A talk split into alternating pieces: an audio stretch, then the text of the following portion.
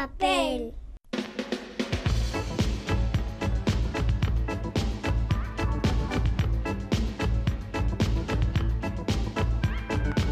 Pompas de papel.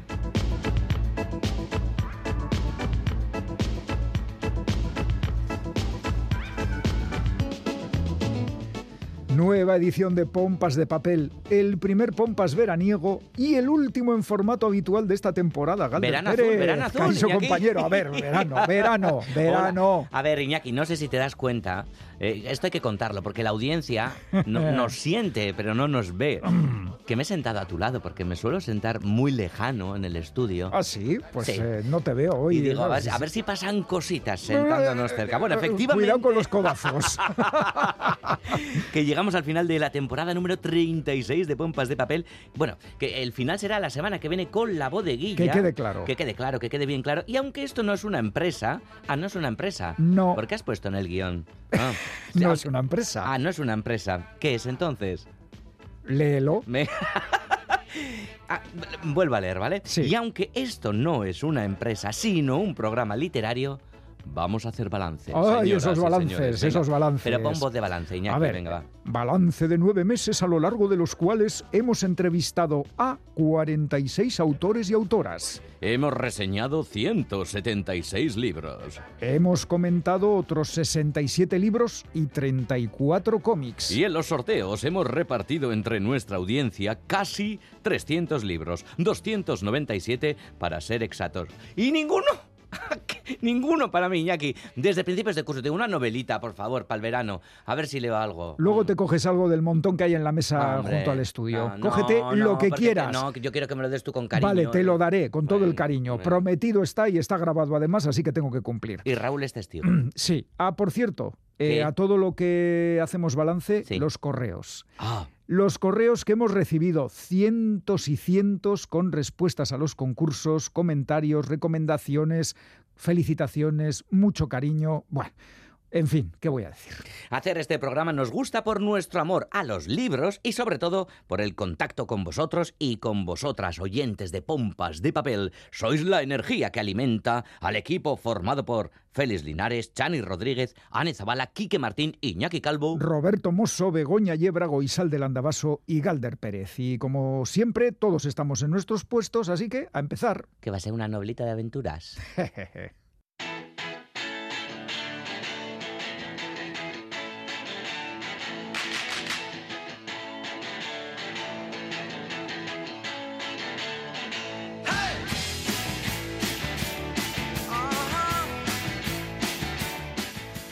llega el momento de la selección semanal de libros eh, que nos trae la compañera Chani Rodríguez. Chani, ¿qué tal? Hola, pues aquí ando, aquí ando, Aquí liada andas todavía. Muy, muy liada, muy liada estás. Y a ver, eh, ya sabes que este es, lo venimos diciendo desde la presentación, el último pompas de papel en formato habitual de la temporada. El siguiente, la bodeguilla. Lo siguiente es la bodeguilla y luego ya habrá que esperar a septiembre a la vuelta del programa.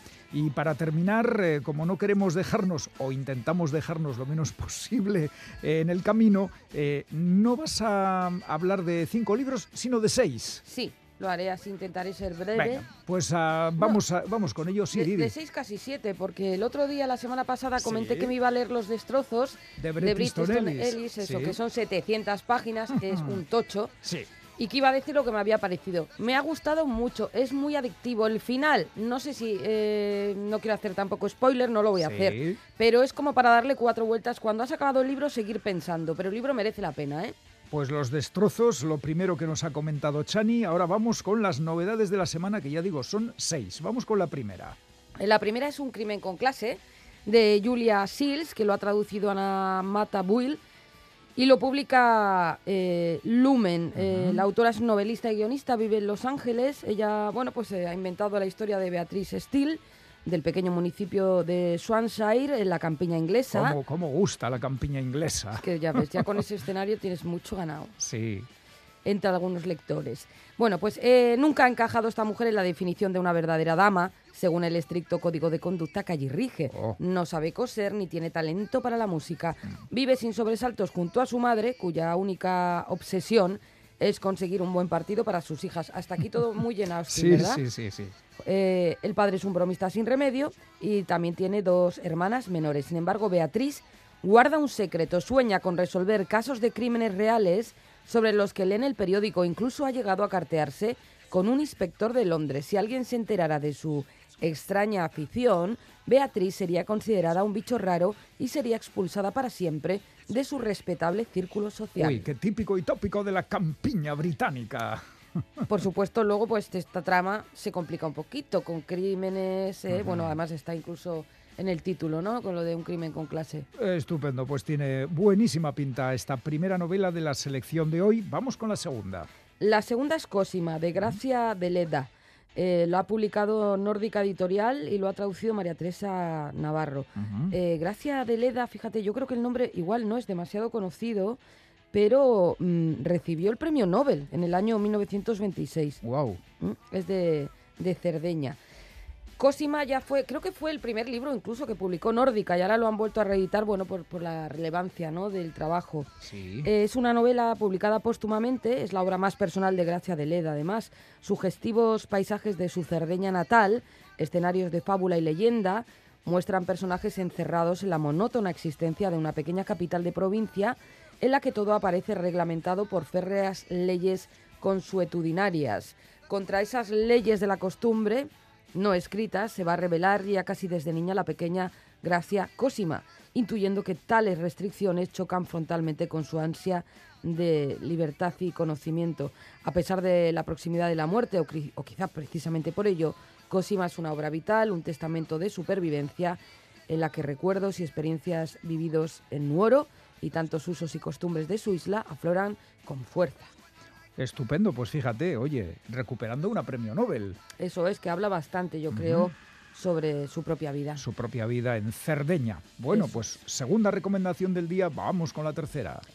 Bueno, esta tiene clásico, bastante. además, un clásico. Sí, tiene bastante rock and roll. El número uno de John Dos Pasos lo ha traducido Miguel Temprano y lo publica Impedimenta. Eh, habla de Homer T. Crawford, que es un auténtico animal político. Nadie en el circo público se maneja como él. Uy, Nadie le gana astucia ni a elocuencia y nadie entiende a las masas como él las entiende.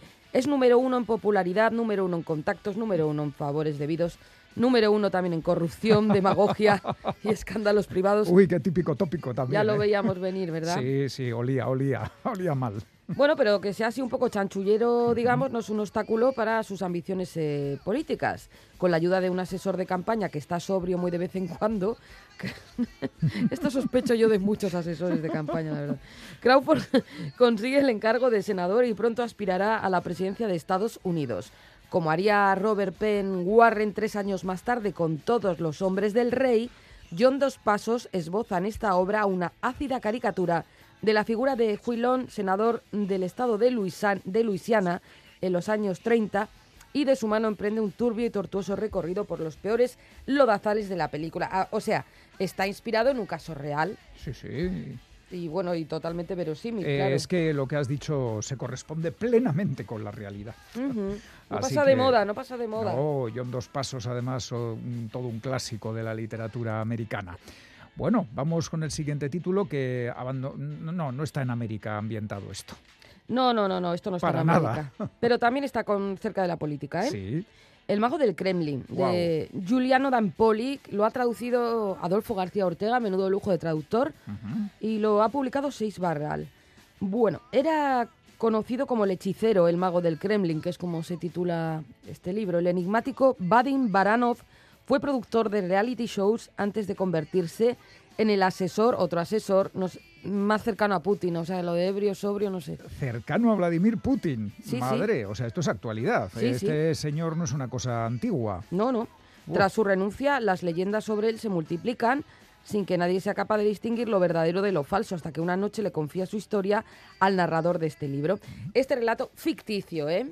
Nos sumerge en el corazón del poder ruso, donde aduladores y oligarcas se involucran en una guerra abierta y donde Badin, ahora el principal manipulador del régimen, convierte a todo un país en un escenario político de vanguardia. Sin embargo, no es tan ambicioso como los demás, enredado en el funcionamiento cada vez más oscuro y secreto del régimen, que ha contribuido a construir, por otra parte, hará cualquier cosa para salir guiado por la memoria de su abuelo, un excéntrico aristócrata que sobrevivió a la revolución, y la fascinante y despiadada Senia de quien se ha enamorado.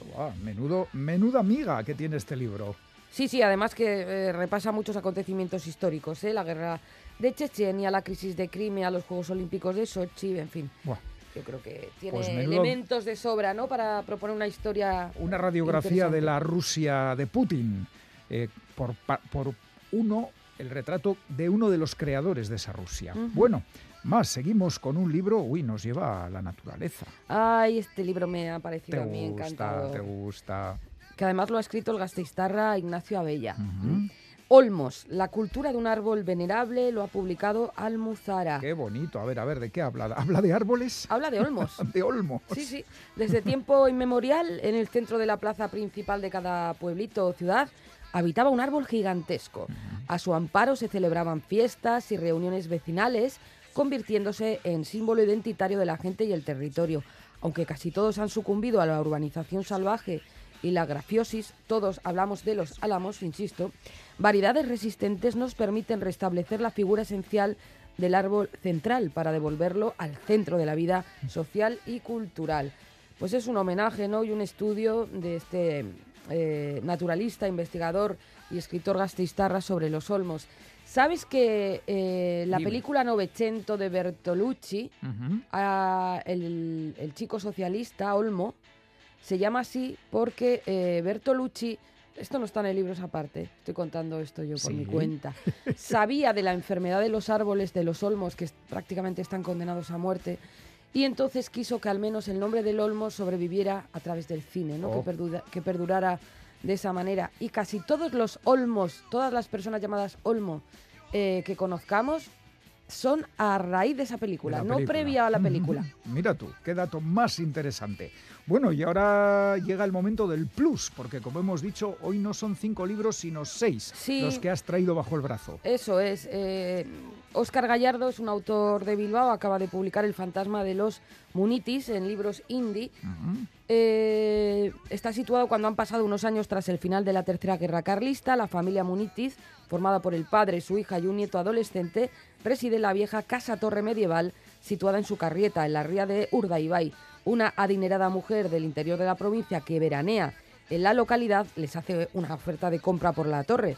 Desde el primer momento mm, ya dudan si vender o no. Los Munitiv, con nobles antecesores desde las guerras banderizas cuanto menos, tienen reparos a causa de que consideran la casa un legado familiar, pero llevan ya varias generaciones viviendo de las labores del campo y al igual que muchas otras familias residentes en casas similares, comienzan a plantearse abandonarla por otra vivienda más acorde a los tiempos.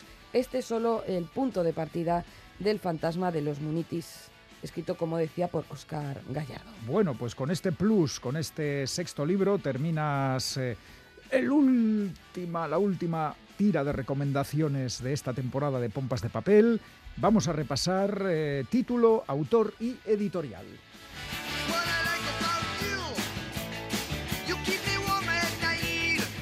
Un crimen con clase, Julia Seals, traducido por Ana Matabuil, publicado por Lumen. Intriga detectivesca, ¿dónde? En la campiña inglesa, ¿qué lugar? Cosima, de Gracia de Leda, editado por Nórdica Editorial. Recuperando una premio Nobel y su memoria de Cerdeña. El número uno de John Dos Pasos, publicado por Impedimenta. Retrato de un político tan hábil como corrupto, ¿suena de algo?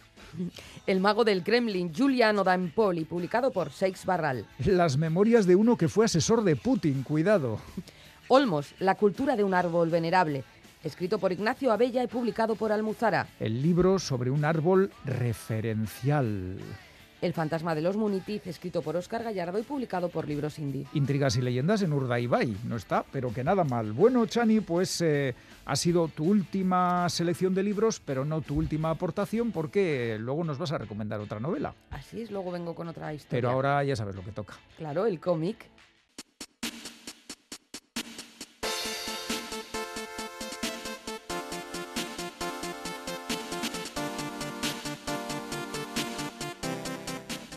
Caroline Holt, autora canadiense de cómic que firma sus obras con el seudónimo de Cab, es uno de los hallazgos más positivos y refrescantes que he hecho en los dos últimos meses. La avalancha de novedades que llegan a las librerías complica la selección de lecturas y más cuando queremos apostar por autores que no conocemos de antes, así que hay que dejarse guiar por la intuición cultivada durante años y años de feliz relación con el noveno arte. Y puedo decir que una vez más mi sexto sentido comiquero ha funcionado y me ha permitido disfrutar con U-Town, la primera novela gráfica de Cab publicada en el Estado español. U-Town es el nombre de un barrio degradado pero con encanto, donde todavía funcionan un videoclub y una tienda de discos. Hay una cafetería de toda la vida donde se puede tomar un buen desayuno y hay posibilidad de vivir bajo techo pagando un alquiler barato. El mejor símbolo de ese peculiar estilo de vida en las ciudades de hoy es el Milton, un viejo edificio de apartamentos habitado por gente que no puede permitirse nada mejor y que ha encontrado en ese vetusto inmueble lo que podría calificarse como su lugar en el mundo. El Milton es un microcosmos poblado por gente maravillosa, como Sam, el eterno adolescente aficionado a los porros y a la cerveza, con dotes artísticas pero sin confianza en sí mismo y que sobrevive a duras penas con el mísero sueldo que gana como empleado del videoclub. Sam, que tiene buen corazón, decide acoger en su desastroso apartamento a Edwin, un chaval que ha llegado al edificio Milton en busca de su tío y que en ningún caso quiere volver al centro de menores del que procede. Además de su imprevisto inquilino, Sam se lleva la sorpresa de que Yoshi, su antigua novia, ha regresado al barrio. Lo pasó muy mal cuando Yoshi se fue y aunque sus amigos temen que va a volver a sufrir, Sam asegura que lo tiene más que superado. En el Milton viven también Violeta, que se encarga del huerto comunitario, y Liz, trabajadora social. La encargada del edificio es Becky, comprensiva cuando Sam se retrasa en el pago del alquiler.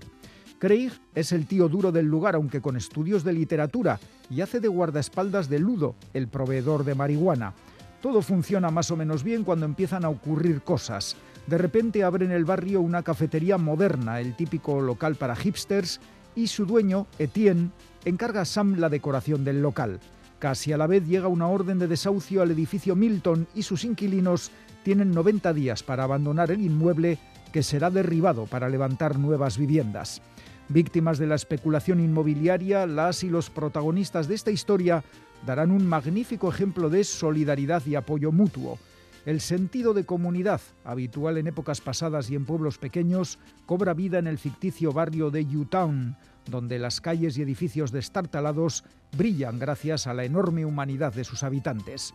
Las mil pequeñas cosas que ocurren en esta novela gráfica están narradas con maestría por Cab, mediante un guion milimétrico y espléndidos diálogos que nos hacen empatizar y compartir cerveza, preocupaciones y amistad con su grupo de maravillosos protagonistas. Un auténtico descubrimiento esta novela gráfica, U-Town, publicada en castellano por Ediciones La Cúpula. No os la perdáis.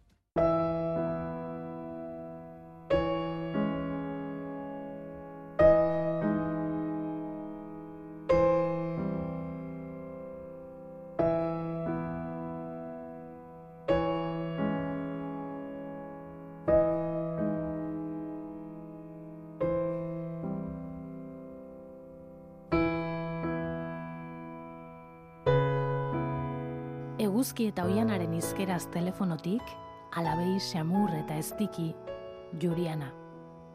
Lastan batez bidaiatzen dela amets urrunetik, hain urrunetik. Berea ezten sukaldean, berea ezten ume bat etorri zaio korrika belaunetara. Zaharregoitzan denborarik ez guztientzat, harineketan eta estu beti, goizargi. Atzoa gure batek esan zuen agur betirako, beste aitite eta mamek egin eta egingo duten legez, atxedenik ez bakardadea lehuntzen. Ezkerraldetik eskumaldera, Bilboko metroan aldarrika, arro, ez langile triste, irmo, ez lurrean kondenatu, juriana eta goizargi, goizargi eta juriana. Urteak joan, sasoiak berdin, edo antzera. Hori bai, gaur dena da bask, euskal zer den oraindik ez dakigula. Baina hitz egin dezagun poesiaz apur bat besterik ezpada ere. Poeta lakoniko deitzen dizute Gabriel. Baldakite horiek zer den mingaina galgatzen dizun hizkuntza arrotza makurraraztea? otzandu arte zeba eta bezatzea noiz bait etxekotzearen? Etxekotu bai. Amaren adreiuzko etxea beste lenguaia batez altxatu baitzen. Arrazoiz kargaturik eta arreo puskekin handik irten ginen, goxo hartu gintuzten amabitxirenean, aitz zorrotzezko mintzaera honetan, okupak izateko eta defendatzeko, otxoen, sikatearen eta epaien buldozarren kontra. Eta zorrotzan porturik ez dagoen arren, errekak badirau. Bilbauko kaleak, artezak eta zeiarrak zeharkatzen, guardasolen atzetik doazen turisten antzera. Zeren plantak egiten gabiltza orain? Taste our pinchos and wine, cheap and chic. Welcome to New Manhattan. Oh, it's gonna be so amazing. Enjoy it, just do it. Purrustiarik gabeko Coca-Cola bezala, gusta ala ez gusta. Gente gehiegi fast, gutxiegi furious. What the fuck? Zeren plantak egiten gabiltza orain. Egia bat esateagatik inorrez gaude prest nonbait eskua miea izena aulkia galtzeko. Egia bat esateagatik, eskumaldetik ezkerraldera gezurrak biderkatzen dira, autokonplazentziaz eta automatismoaz. Godoten esperoan itxarotea, ez da itxaropena. Baina egia esateko, hemen gaude Gabriel orain dinokarren, askaotik zendejara mehar ilun eta laburra izanik ere, urrengo geltokia esperantza kantatzen zuen klandestinoarek, eta egia esan, errekak badirau, eta indarrez igatu eta narriatuko du Stone Country hau. Berandu agian, edo beharko bada, berandu baino lehen, Juriana eta Goizargi, Anton eta Gilen, arrizko herri honen beste inoren eskutik ez. Hau da Sonia Gonzálezek idatzitako poema bat, Stone Country izena jarri dio, eta 2008 iruko do loraldian aurkeztu zuen, Bilbon Dabil Gabriel Aresti ekimenaren barruan.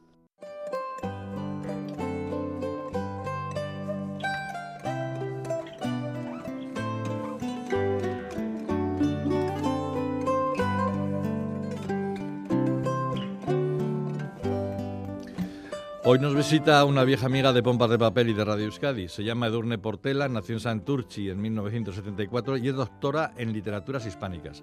Fue profesora durante varios años en Estados Unidos. Se dio a conocer entre nosotros con el ensayo El eco de los disparos, cultura y memoria de la violencia, en el que reivindicaba la cultura como herramienta para dirimir el pasado de violencia en Euskadi.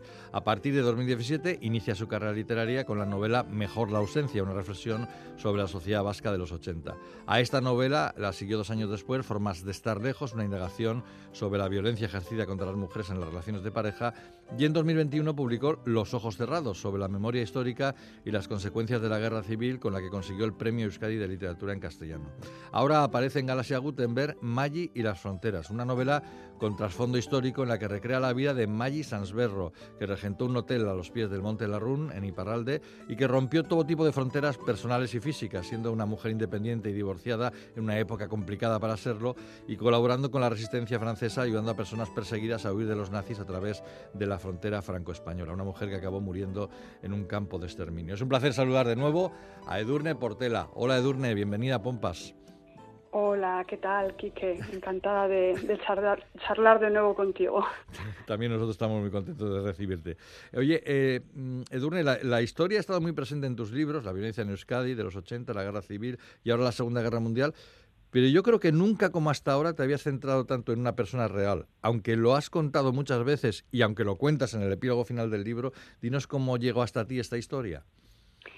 Sí, bueno, no me voy a cansar de contarlo, ¿eh? porque fue algo muy bonito. Así que eh, sí, es, yo estaba, bueno, em, en mis asuntos cuando recibí una llamada de José Mari Michelena, que yo había conocido previamente, pues grabando un documental eh, para ITV y Gogora sobre el mm. terrorismo de persecución y demás, porque José María había sido concejal de Euskal Cartasuna en Oyarzur y bueno, eh, tuvo, bueno, tuvo unas vivencias muy traumáticas con todo este tema. Entonces, bueno, me llamó un día y yo pensaba que era para charlar de estas cosas, pero bueno, me empieza a hablar de una mujer que nació en Oyarzún en 1895, que tuvo una vida, bueno, que tú has resumido ya un poquito, ¿no? Entonces me empieza a hablar de esta mujer, me dice que él, junto con una amiga, con Isa Raich Villaluce, también de Oyarzún, han estado investigando, eh, siguiendo las huellas de, de Maggi durante seis, siete años y que ya dan por, por acabada la investigación porque no han podido encontrar ningún documento más y que les gustaría mucho que alguien contara su historia y que habían pensado en mí y a ver si me apetecía hacerlo. Que me regalaban un archivo sin ningún compromiso ni imposición, pero para ver qué, qué podía hacer yo con ello y claro, me, vamos, me fascinó desde el primer momento la historia y desde el primer momento dije que sí. Pero curiosamente, teniendo eh, documentación sobre los hechos, aunque se sabe poco del personaje, lo que sabemos por terceras personas o por segundas personas, decides escribir una novela y no un ensayo histórico porque tú eres historiadora. ¿Por qué una novela entonces? Pues mira, yo, a ver, yo he estudiado historia, pero no me considero historiadora porque nunca he ejercido como tal, ¿sabes? Entonces, eh, tengo una mirada histórica, como has dicho, yo creo que en todos, bueno, menos en formas de estar lejos, en todos los libros hay una mirada histórica, ¿no? Mm. Y yo entiendo la realidad muchas veces a través de la historia, pero eh, nunca he escrito historia, ¿no? Mm. Como tal. Y lo que me pasó es que, o lo que me pasaba, es que al principio, bueno, al principio eh, me daba tanto miedo la ficción que, sí pensé hacer un ensayo histórico, más bien una biografía histórica, un ensayo reflexivo ¿no? sobre qué significaba la figura de esta mujer. Pero claro, yo cada vez que miraba un documento me ponía a imaginar cosas. Yo lo que me interesaba realmente es saber qué había detrás de esos documentos, qué vida, qué vida había, ¿no? Y, y ya después de muchos meses, pues leyendo, investigando, escribiendo en modo ensayo, eh, ya me di cuenta que no, que la tentación era demasiado fuerte y el impulso, ese impulso imaginativo demasiado fuerte como para pretender escribir un libro, pues eso, objetivo, atendiendo a la disciplina no histórica. Entonces tú decides dar tu visión de Maggi y de su, de su posible mundo interior. Maggi la verdad es que es un personaje fascinante a contracorriente de la época. ¿Cómo era Maggi?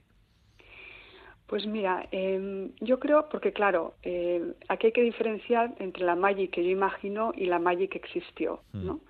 Entonces, la Maggi que yo imagino, basándome en lo que sabemos de la real, eh, tuvo que ser una mujer muy coherente, muy fuerte, mm. que igual le podía importar lo que hablaban y lo que decían de ella, pero que eso no suponía eh, un cortapisa ¿no? para, para que ella hiciera lo que deseaba ¿no? y lo que pensaba que era justo y bueno en ese momento.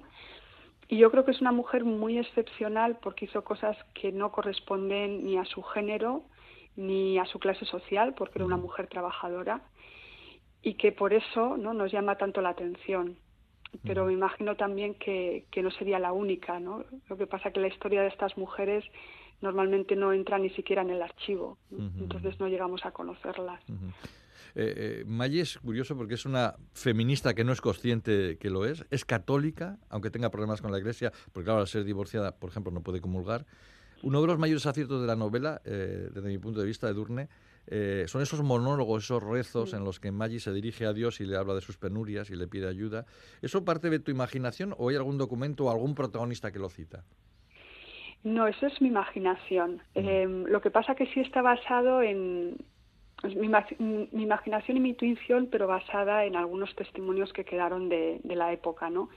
Eh, como has dicho, Maggie era divorciada, pero eh, uno de esos de esas historias que se contaban de ella es que aún así ella quería comulgar, entonces se ponía delante de su congregación y, y le pedía al cura la comunión y el cura siempre se la negaba, ¿no? es que esa imagen es fuertísima. Claro. Eh, yo, mira, cuando visité la iglesia de Sara, eh, que es a donde ella iba a comulgar, mm. eh, fue en el momento en el que ya me imaginé muchas cosas, porque me la imaginé enfrentándose a ese escarnio público, sabiendo que le iban a negar la comunión delante de toda la congregación y toda la congregación hablando de ella, ¿no? Entonces, en ese momento yo dije, ¿qué tipo de mujer hace, hace esto? Pues para empezar, una mujer muy valiente que va a decir, aquí estoy yo y esto es lo que yo considero justo y lo voy a pedir. Y por otra parte, una mujer que tenía que creer mucho, que quería ser parte de esa comunidad a pesar de su rechazo. Entonces ahí ya me la empecé a imaginar rezando, ¿no? Digo, bueno, seguramente tenía una relación con Dios, pero este, esta mujer igual no era la típica que rezaba un Padre Nuestro y ya está, ¿no? igual había otra, otra relación. Y, para mí la, escritura de esas oraciones, de esas invocaciones, de esos monólogos con Dios me permitió también conocerla mejor, ¿no? conocer al personaje mejor y, e indagar más en, bueno, en su sensibilidad, en las cosas que le preocupaban. Y yo creo que por eso a los lectores y las lectoras eh, os gusta esa parte, porque no eres el primero que me lo dice, que, es una forma, claro, de entrar en su intimidad. Y yo creo que, que algo así quiero imaginar, ¿no? que algo así debía ser su relación con la Iglesia y con Dios. Eh, eh, lo que sí se nota, Edurne, eh, en el libro es que leíste mucho sobre la época, principalmente los años 30 y el tiempo posterior de la invasión nazi de Francia, el resurgimiento de la resistencia, y llegas a la conclusión sobre esta parte final que en la resistencia estuvieron muy pocos y que colaboracionistas fueron muchos, demasiados, y que es preciso abrir archivos, airear las habitaciones, algo que no se ha hecho a nivel local. Eso me suena mucho también a la memoria histórica en España. Claro, a la memoria histórica en España. Es que eh, eso también yo creo que llama la atención, ¿no? Porque desde fuera de Francia vemos el relato de la resistencia como algo, eh, pues eso, muy, no sé, como que, que fue muy que, todo el mundo era resistente al final. Eso es, ¿no? mayoritariamente heroico, vamos. Eso es, un relato heroico que hasta cierto punto es lógico, ¿no? Porque mm. cuando una nación pasa por un trauma tal como la ocupación nazi ¿no? de Francia, con un colaboracionismo que permeó tanto la sociedad y las relaciones más, más íntimas, es normal que después se quiera destacar lo bueno ¿no? y esconder lo, lo negativo. Entonces, eh, yo creo que también el relato político de la resistencia fue una forma de unir la nación, de decir, bueno, tenemos que empezar de nuevo, vamos a empezar fijándonos o ensalzando la parte positiva de esta sociedad, ¿no? que fueron aquellos que combatieron contra, contra la invasión. Pero claro, ya han pasado muchos años, es comprensible que haya ese tipo de relato, pero ya, eh, claro, ha llegado el momento de, airear las habitaciones, ¿no? Y nos pasa como aquí en España también, porque hay tanta reticencia y tanta, tanta cerrazón, ¿no? A la hora de revisar nuestro pasado histórico y a la hora de hacer reparaciones, ¿no? Mm. Pues porque cuando se exhuma una fosa no, no, solo se exhuman cuerpos, se exhuma también la memoria y eso eh, a algunos no les gusta. Mm. Pero yo creo que en todas las sociedades, ¿no? Si miramos Euskadi también queremos ver ahora eh, más el relato de la resistencia contra la violencia y el, y el terrorismo cuando lo que hubo fue masivamente un silencio y una indiferencia, creo yo. Entonces siempre buscamos el mejor lado de la historia, que nos identifique y que nos y que nos haga ser parte de un relato en el que nos sentimos cómodos. Dices en el epílogo que has escrito explicando algunas cosas sobre, sobre la novela, eh, una frase que me gusta mucho, me parece muy bonita y muy acertada. Imaginar a Maggi es un acto político, es celebrar su paso por el mundo. Es fantástica esta frase.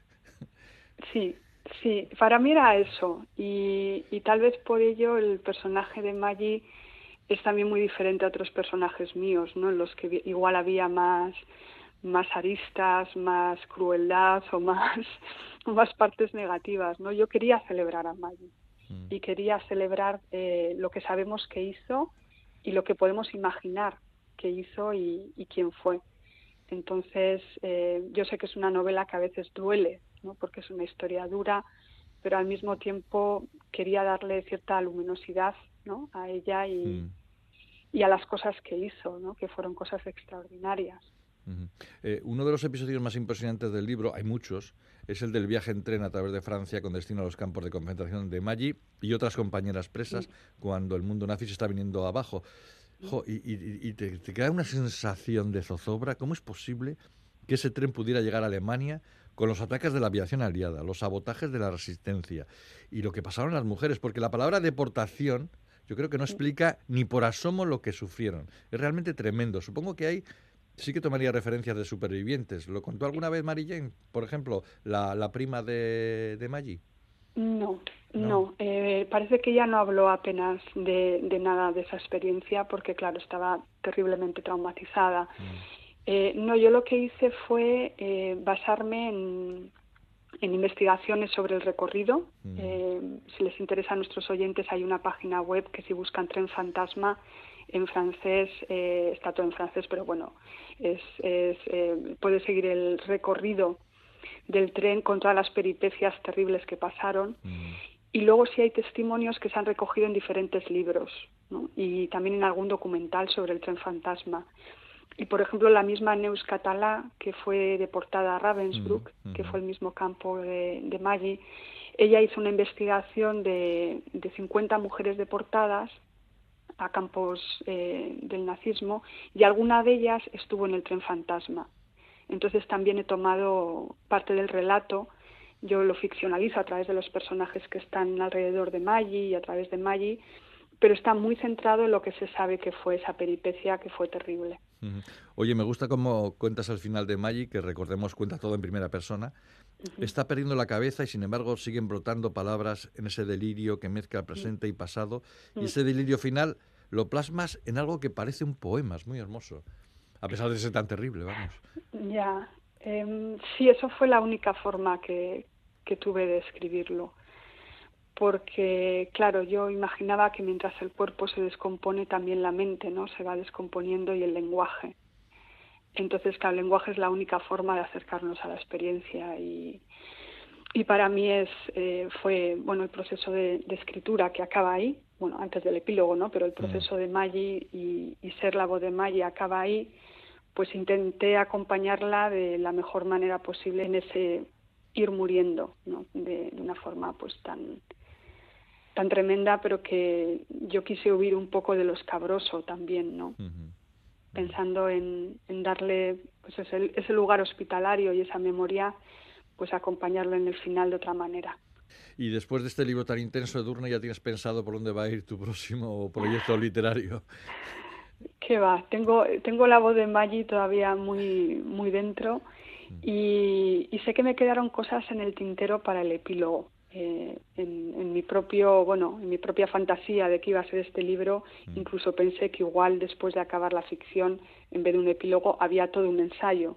Mm. Pero, pero volví a, bueno, recuperé la razón y lo dejé solo en un epílogo. Pero igual, si igual por ahí desarrollo algo, lo que no sé si será publicable o no, pero todavía tengo muchas cosas que, que resolver así que seguiré unos meses pensando en ello y luego pues ya veremos. Edurne Portela y su nueva novela Maggi y las fronteras en Galaxia Gutenberg. Por lo que habéis podido escuchar aquí, no os la podéis perder. gracias, Edurne, por estar con nosotros. Eh, suerte y hasta otra. Muchísimas gracias, Quique. Un abrazo a todos.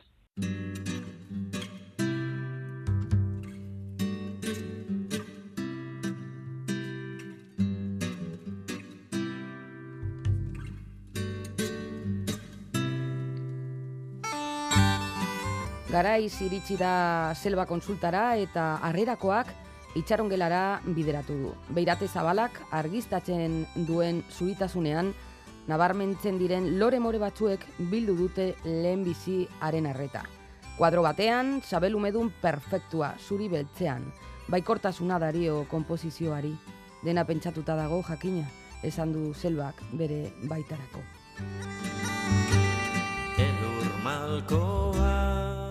Era un extracto de la novela Aspimarrak, escrita por Nerea Balda San Juan y publicada por Erein.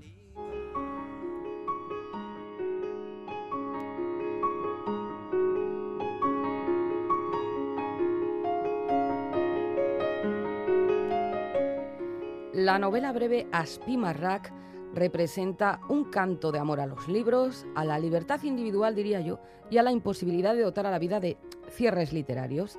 En la vida ni los principios ni los finales son como los de las novelas o los de las películas. Y esta historia parece decirnos que hay que encajar los acontecimientos de la mejor manera posible.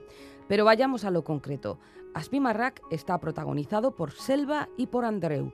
Selva trabaja en un hospital y mantiene una relación sentimental con un compañero de trabajo, Uriol. En un momento dado, y tras haberlo meditado mucho, Selva decide comunicar a Uriol su deseo de ser madre, pero dice que quiere hacerlo sola. En cierto modo argumenta para mm, precisamente salvaguardar la relación que tiene con Uriol. El 23 de abril de 2017 las referencias al proceso están muy presentes en, este libro. Selva tiene una cita en la clínica de reproducción asistida. Es el día de San Jordi. Están montando los puestos en las Ramblas. En el autobús que toma para ir a su cita, recoge un libro que se olvida allí una chica. Se titula El Perqué. Lo firma Elvira Simó. Está subrayado y en la primera página hay apuntadas unas iniciales y un número de teléfono. Selva también encuentra en el libro una foto que casualmente es muy importante para ella. Apunta Sarenela, un lugar de la costa de Girona cercano a Por de la Selva. Ese lugar le trae recuerdos de su familia, sobre todo de su padre, y también de un chico que conoció de joven, Andreu. Andreu, que es el otro protagonista de la historia. Él sale con Laia, una chica que está embarazada y que un día le, le, cuenta, le confiesa que el hijo que espera no es suyo, no es de Andreu.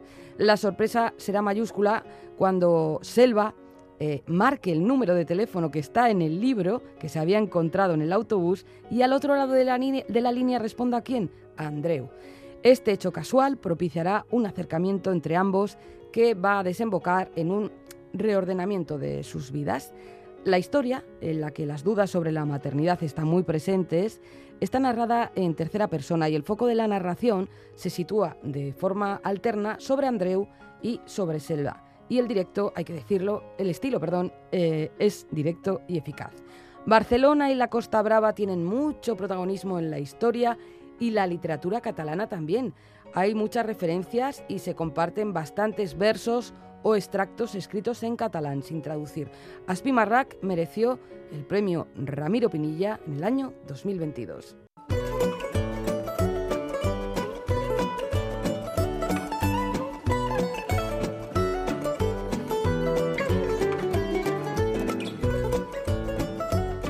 No me digas que esta sintonía no va a sonar más. Madre pues mía. bueno, no, pero volverá. A ver, tiempo no. para el concurso de pompas de papel o más bien para la entrega de premios. Ay, que, que, que me vas a dar última, un libro. La última de la presente temporada, sí, cuando todo esto acabe. Vale. La última de la presente temporada porque la semana que viene, ya lo hemos dicho, tendremos la bodeguilla. Y habrá reemisiones durante el verano y la vuelta será pues allá por septiembre, calculo más o menos. Pero ahora vamos Eh, con el último... optimista, ¿eh? Calla, hombre, que sí. Siempre hay que ser optimista. Ahora vamos con el último sorteo. Las respuestas al enigma que nos planteó Bego Yebra los pasados 10 y 12 de junio son estas. Título del libro El Chal Andaluz. Autora Elsa Morante. Y ya sabes, Galder, que siempre hay mucha participación, así que vamos con esa selección de correos que tiene, pues, no sé, los comentarios, las respuestas, respuestas Pero mira qué ordenado eres. de todo. Tienes eh, un, un folio partido por la mitad. Claro, y pone selección de correos. y pones selección de correos. Mira que Estamos ordenado. desvelando todos los secretos del programa. Pues ¿eh? claro, porque, porque es el último en este formato, Bueno, por lo el menos. último. Hay- Atención. Hay, que vivir siempre como si fuera el último día, Iñaki. Hay que vivir este Ay, programa como el último. No te me pongas trascendente, Ah, anda. perdón. A ver, primer, eh, Que tienes dos primer postales, programa en el que no hay una, sino dos postales. Esto dos. es historia. Esto es maravilloso. Una postal nos la manda Lore, eh, que acierta la respuesta del concurso, el chalandaluz del Samorante, y nos dice, pasar unas buenas vacaciones y nos escuchamos a la vuelta, besar cada bat. Besar cada vez, Lore. Lore, que nos manda, pues yo creo que una, una foto de una postal de Zumaya. me A parece. ver. Sí, es tu Zumaya, Maya, es efectivamente. Y otra postal, la más larga de las que hemos recibido eh, en bombas de papel, porque es en formato alargado, muy alargado, y es de Urduña, de- la, de- de, única la plaza ciudad, de Urduña. la única ciudad de Vizcaya, no lo olvidemos. Y nos dice, ¿quién nos dice? Papá, papá, Ana. Ana. Nos dice, Caixo, pomperas y pomperos, soy la verme Ana, Ana. que vive en Orduña. Sois, Sí. atención, fíjate, yo es que aquí, aquí A me, ver, pongo, ver. me- me emociono. Pelitos de punta. Sois mi medicina auditiva. Ay, ay, ay. Todos los lunes cuando voy a Almique Bermeo a cuidar de mi amacho con 92 años, me dais vida. Oh, Saludos a todo el equipo y en especial a Chani, Chani Rodríguez, Grande, que es Chani. mi referente literaria y amiga.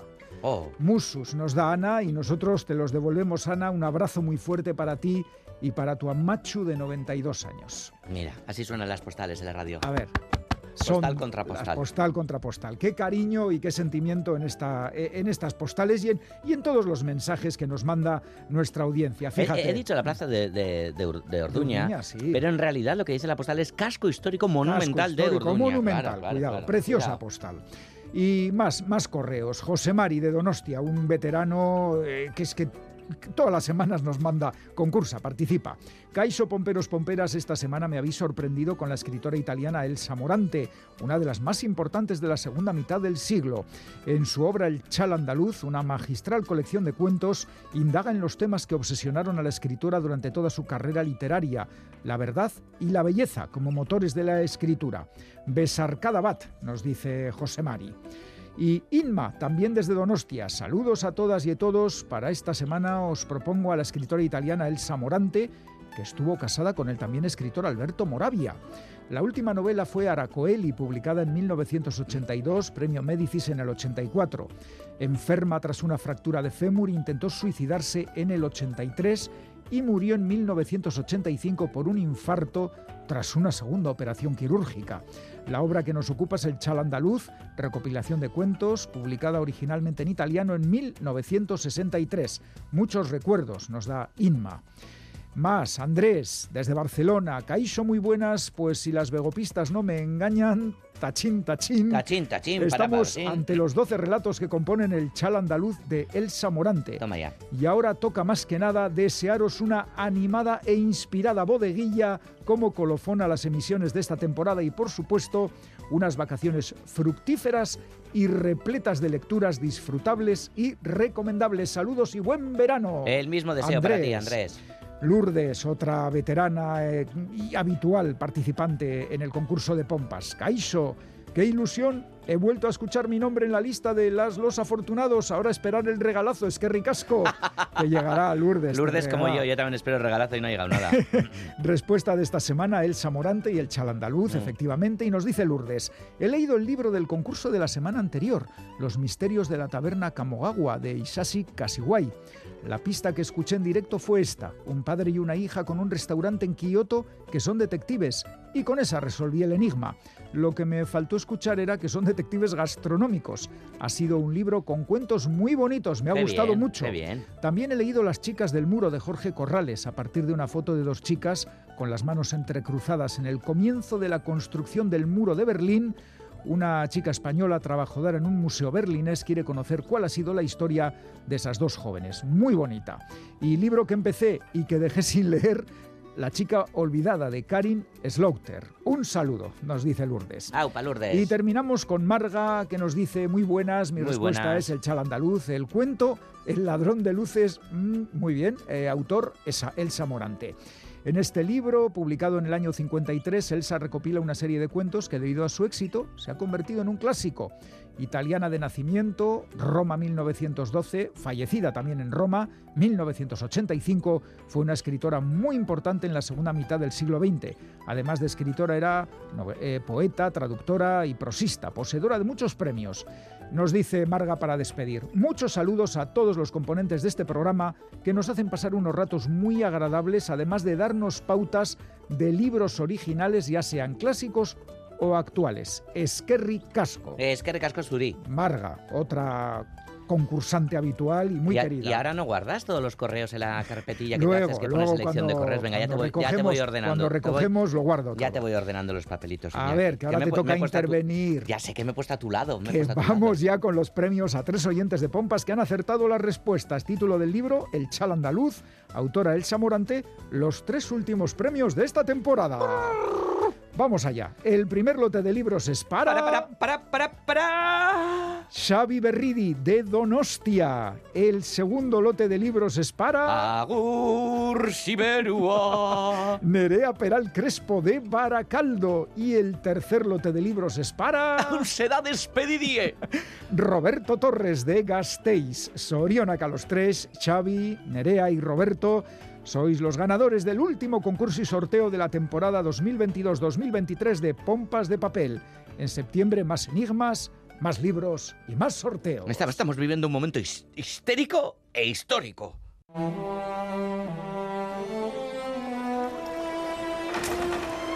En el éter se desvanece el último adiós. Pompas de papel deja su huella en el aire. La literatura, ese bálsamo de emociones sin voz. Nos acaricia el alma y nos invita a soñar sin cesar. Los libros, tesoros entre nuestras manos, son faros de sabiduría en días de calor. En el verano se abren sus páginas como abanicos lejanos transportándonos a lugares mágicos con su fervor. La brisa susurra cuentos de arena y mar. Las palabras bailan en los versos de eterna poesía. El programa llega a su fin, pero su legado quedará. La literatura es un sol que siempre ilumina, un refugio de letras que no conoce estaciones. En cada libro, la esencia del verano se cristalina y el espíritu de pompas de papel vive en nuestras pasiones.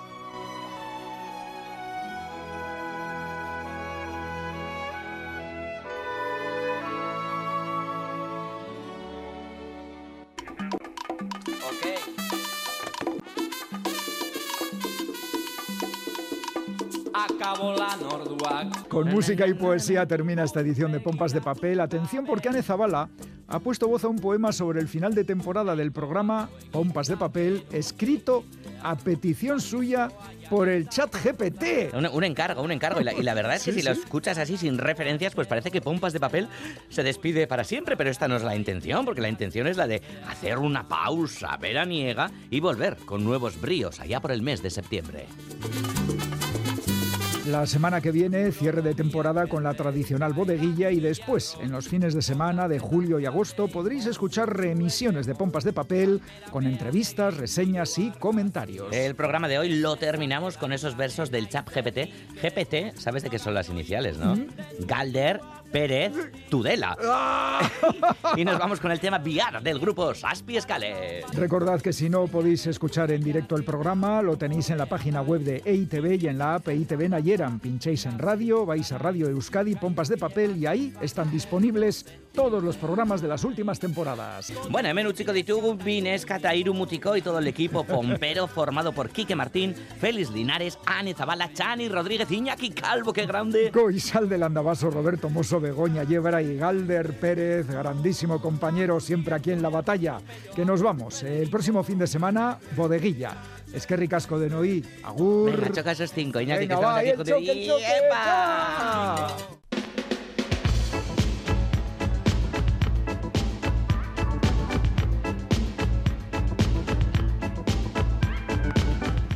de papel.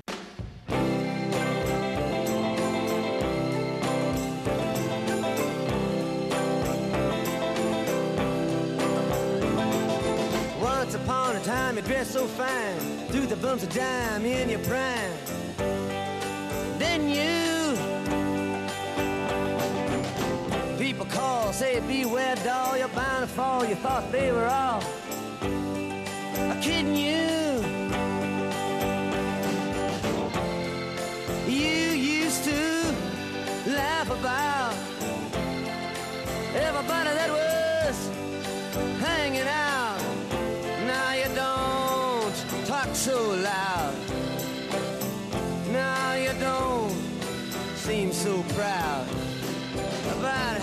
It's scrounging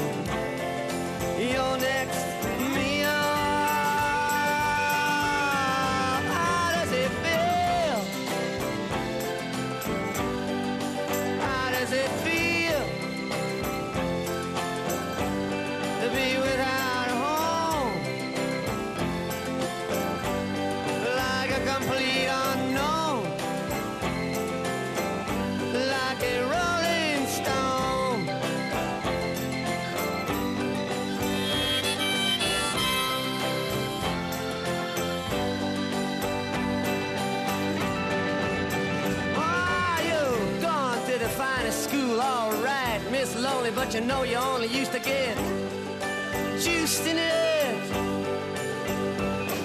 Nobody's ever taught you how